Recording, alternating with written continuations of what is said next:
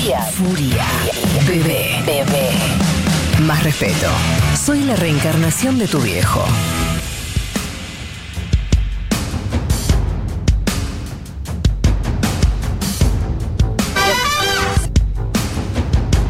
Bueno, estamos acá, esa columna misteriosa, como- ¿no? Como de, de- de- de alguien que lleva sobres con información y nos trae la posta. La cortina, La misteriosa. cortina vieja. ¿Qué La dije? La columna. La columna. Que también es. Bueno, también es la es- columna con cortina, es la cortina de la columna, es lo que es.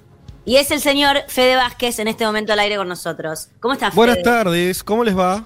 Muy bien, ¿y tú? ¿Cómo va, Bien. Fede? Bien, muy bien. Eh, después de una semana donde no, no falté, pero bueno, acá estamos de vuelta. Porque te dio un buen coronavirus, ¿verdad? Y sí, sí, me dio un poquito de coronavirus. ¿Estás con COVID, Sí. Fede? No, igual este, yo no haría muchos chistes porque Bueno. porque se la sabe. gente llora. Se la cancela, se cancelan los chistes. ¿Tenés miedo de que la gente se ofenda, Fede? Nunca No, no, ofendemos yo mismo desde me- este programa, no, sé por qué No. es. Yo, tu- yo tuve miedo, yo tuve miedo. ¿En De serio? mí mismo. Y sí, pero todos tenemos miedo. ¿Viste? En, en el más mínimo dolor de cabeza ya pensás Sí. que corona, más vale. Yo Exacto. ayer tuve corona en un rato. Yo Este, también. Yo un pero porque quiero, voy- quiero denunciar que no voy a, tendría que decir el medio. Me vinieron a sacar una foto para una nota de un medio eh, de, de- de esos que tienen dinero. El fotógrafo, un amor, un santo, pero lo mandan con el equipo y con todo en transporte público. No. No. Un señor, un señor grande que decís, dale, qué cómo son, y él un amor que estaba retomando de vuelta el laburo y igual sentí que corona, que trajo corona. Pero la verdad esos medios con guita que mandan a los empleados en transporte público con equipo a un señor grande, no voy a decir el medio porque no quiero quedar mal. eh, ya porque directamente no puedo quedar ya más mal con nadie, pero bueno. Decilo en el grupo que estamos contando En el todo ahí. grupo le digo, ahí voy. Bien, ¿qué, tra- qué trajiste hoy, Fede, para nosotros, para iluminarnos con tu información? Así es, bien. eh, hoy quería. Ustedes vieron que en los últimos años eh, está todo el tema de la ultraderecha avanzando ahí por distintos países, en algunos Sí. llegaron a ser Sí, gobierno. me- otros nos no. fuimos dando cuenta.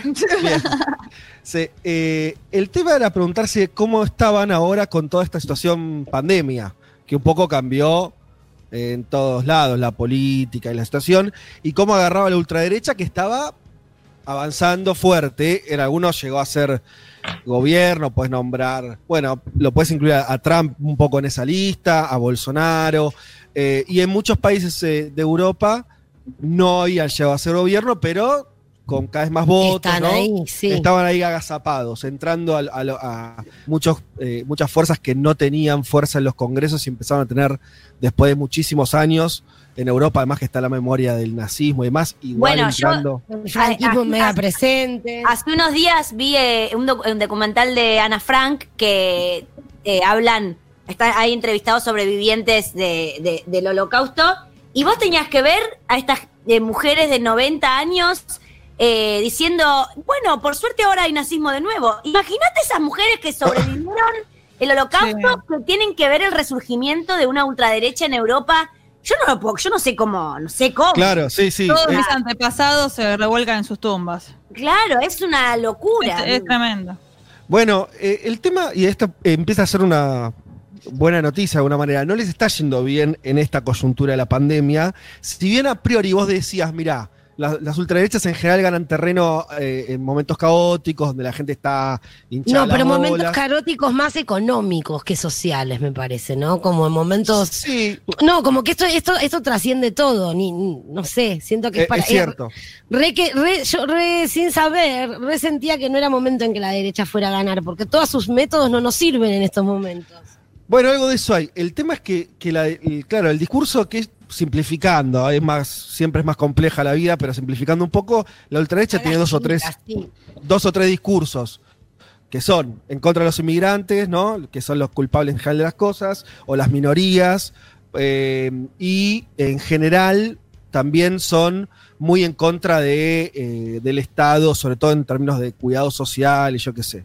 Claro, la pandemia no sabíamos bien cómo iba a pegar, pero a priori lo que pasó es que el discurso que tenían estas derechas mucho no, no, no estaba eh, acorde al momento, porque primero que obviamente que esta enfermedad no fue culpa de los inmigrantes. De hecho, incluso lo sostuvieron al principio, decían que eran los, los- los inmigrantes los que lo traían el virus, sobre todo los países europeos, después se demostró que no, que sobre todo, como pasó también en Argentina y casi todos los países, eran los que eran los eh, viajeros más eh, premium de alguna manera, ¿no? Los, los hombres de negocios y demás, Claro. que son los primeros que traen. O sea, que ahí un poco la idea del pobre inmigrante llevando el virus se cayó.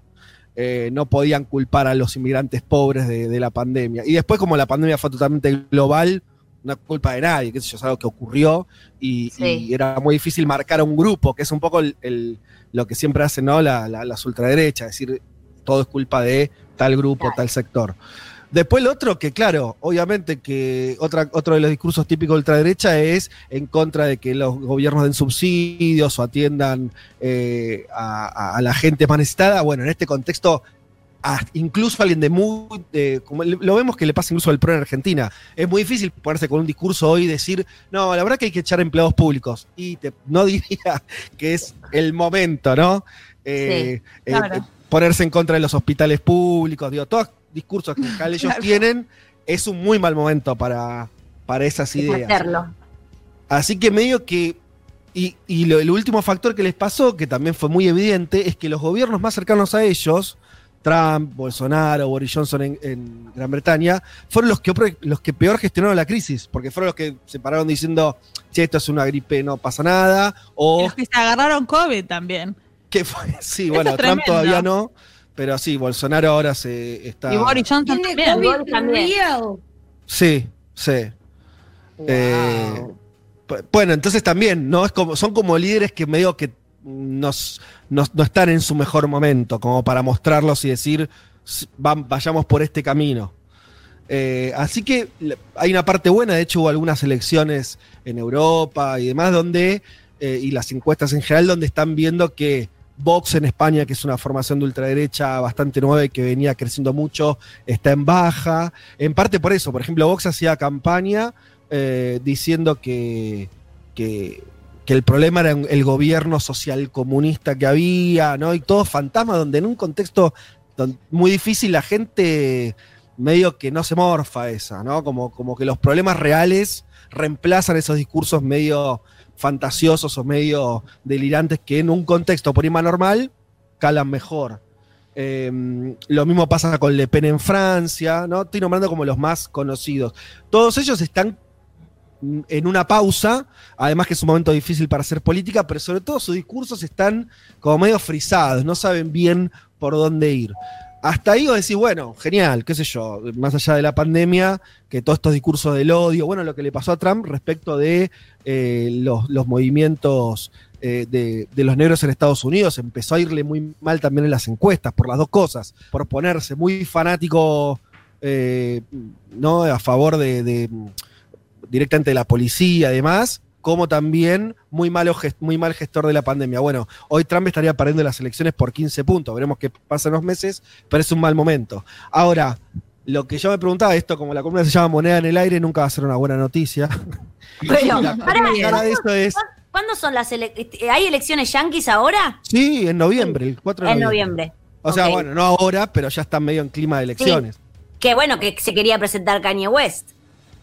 Se, dijo Sí, que y se presenta, tiene- ¿eh? Sí, sí. Se presenta y tiene el apoyo del dueño de, de- de todo, de Amazon y de un montón de compañías. O sea, could be Sí. dangerous. El- sí, vieron que usted lo siguieron las- su, su derrotero ideológico de, de West no es maravilloso, es medio No, no, un- obvio. Era, Ah, él no, apoyaba a Trump. Apoyó claro, a era trampista, sí. Sí, sí, sí. Me encanta Eh, ese trampista. Yo también digo trampista. es buenísimo. El Collana, el. Eh, pero, pero igualmente no es, es más, hay que ver eso, si él, igual como decía un compañero de nuestro programa del domingo, si, si Trump llegó a presidente, mejor no reírse de ninguno más que diga Claro. yo quiero ser presidente porque Mejor no reírse de ninguno más. Pero, pero es muy difícil igual que West pueda ser siquiera candidato porque es difícil ser candidato en Estados Unidos. No es que si levantás la mano, te presentás y ya está, tenés que conseguir un montón de avales, cosas. Por más que tengas guita, no necesariamente va a ser posible eso, pero bueno, qué sé yo. Se está ahí circulando esa historieta. Son en noviembre, no falta tanto. Hay un montón de clima electoral. Hoy Trump perdería Wow. como la guerra, pero hoy. hay que ver en dos, tres meses. Y ahí va con la, con la cosa de la parte este, es un poco más eh, para abajo, que es que todo bien, en este momento, este contexto, la ultraderecha tiene un, no tiene discurso, el tema es cuando pase la pandemia y ahí muchos piensan que va a ser un terreno por ahí un poco mejor para los discursos más jodidos, eh, porque ahí va a quedar sobre todo las secuelas sociales y, y demás, ¿no? La economía por el piso. Claro. Y, ahí, va a haber. bueno. Claro, que, y esto eh, lo, lo dejo como para que cada uno lo piense.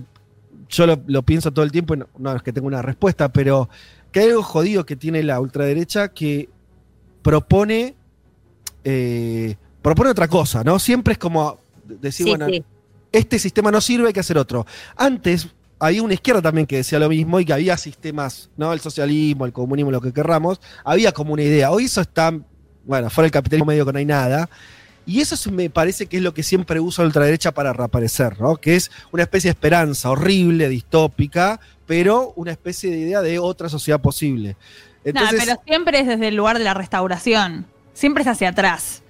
sí, sí, siempre es una cagada, pero... No, pero me no- refiero a que siempre parece que plantean una opción nueva, pero esa opción nueva siempre es desde la nostalgia, siempre es activando Total. esa nostalgia de casi edad media, valores del año del ojete, siempre Sí. eso. Sí, sí, pero en un contexto donde desde la sociedad está, eh, eh, las sociedades están hartas o, o- o están viviendo un momento muy malo, si Sí. no tienen una opción piola para dónde correr, corren para ahí. Eso, por eso lo que contaba Male de la viejita que atravesó el holocausto y, y no puede creer volver a ver resurgir eso y decir cómo puede ser. O sea, bueno, por algo es algo que siempre vuelve, ¿no? Es como una especie de fantasma que vuelve una y otra vez. Yo lo que digo es que cuando pase la, la peor parte esta más médica o más virósica de la pandemia y quede todo medio patas para arriba, como parece que va a quedar, las economías van a caer todas y demás, o, van a- Ay, o va a haber gobiernos que se planten y hagan cosas más piolas y, y- y que la gente se sienta contenida y cuidada y demás, o me parece que esos discursos van a, van a encontrar un poco más de calado, ¿no? La idea de Yo estoy la por esa culpa a alguien. Bueno, me parece, es mo- para mí moneda en el aire total, o sea, yo no sé qué va a pasar. Me parece que, que un poco el desafío también está en las izquierdas o, o lo- lo- los progresismos que planteen alternativas Claro, que sean sí. reales y que no sea solamente una cuestión discursiva, que nunca, o que sean mejoras muy chicas. O sea, vamos a discutir cosas en serio, me parece, Mm. y ahí van a estar ellos siempre echándole la culpa a lo de abajo, ¿no? Como queriendo Sí. aplicar las peores cosas. Por ahora, igual la, la buena noticia, y me quedo con eso, o las circunstancias actuales que no pudieron. Y eh, pensá que ellos tenían todo un esquema donde entre la- lo conspirativo, la idea del, ¿no? Como de que todo siempre el Estado es malo. O sea, había unas ideas preparadas para un contexto así y no funcionaron. La gente no fue para ahí. Sí, pero yo. ahora, para mí hay algo de, de que la gente ahora está toda angustiada, extraña mucho a sus parientes y todo eso. Y, y todos esos valores que, les- que la gente empieza a sentir, o sea, no valores, como emociones que políticamente se traducen en valores del año del ojete, todo eso te lleva a, a- a la derecha. Todo eso es hacia la derecha. Porque para mí No te- ahora la gente. Para mí al revés. Yo flashé, yo flash, yo pensé en esto también y pensé como, hay- acá es cuando se dan cuenta que la derecha no hace nada más que por sí misma, ¿entendés? Y por una elite. Y que le importa muy poco a la otra gente y que lo que hacen es caridad, tipo, ves a TN juntando, pidiendo un flete, o sea, o sea un monopolio pidiéndole ayuda a un fletero para llevar leche a un comedor.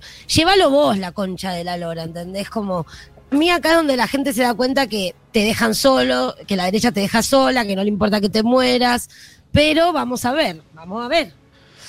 Y vamos a ver, qué sé yo. Este, por- veremos qué pasa en nuestra región, por eso, con Bolsonaro acá cerca y demás. Veremos cómo le va. Por ahora es un momento de baja y son discursos que, que me parece que la gente no está enganchándose mucho. Pero bueno, veremos cuando pase la pandemia para dónde vamos. Bueno, muchas Con gracias.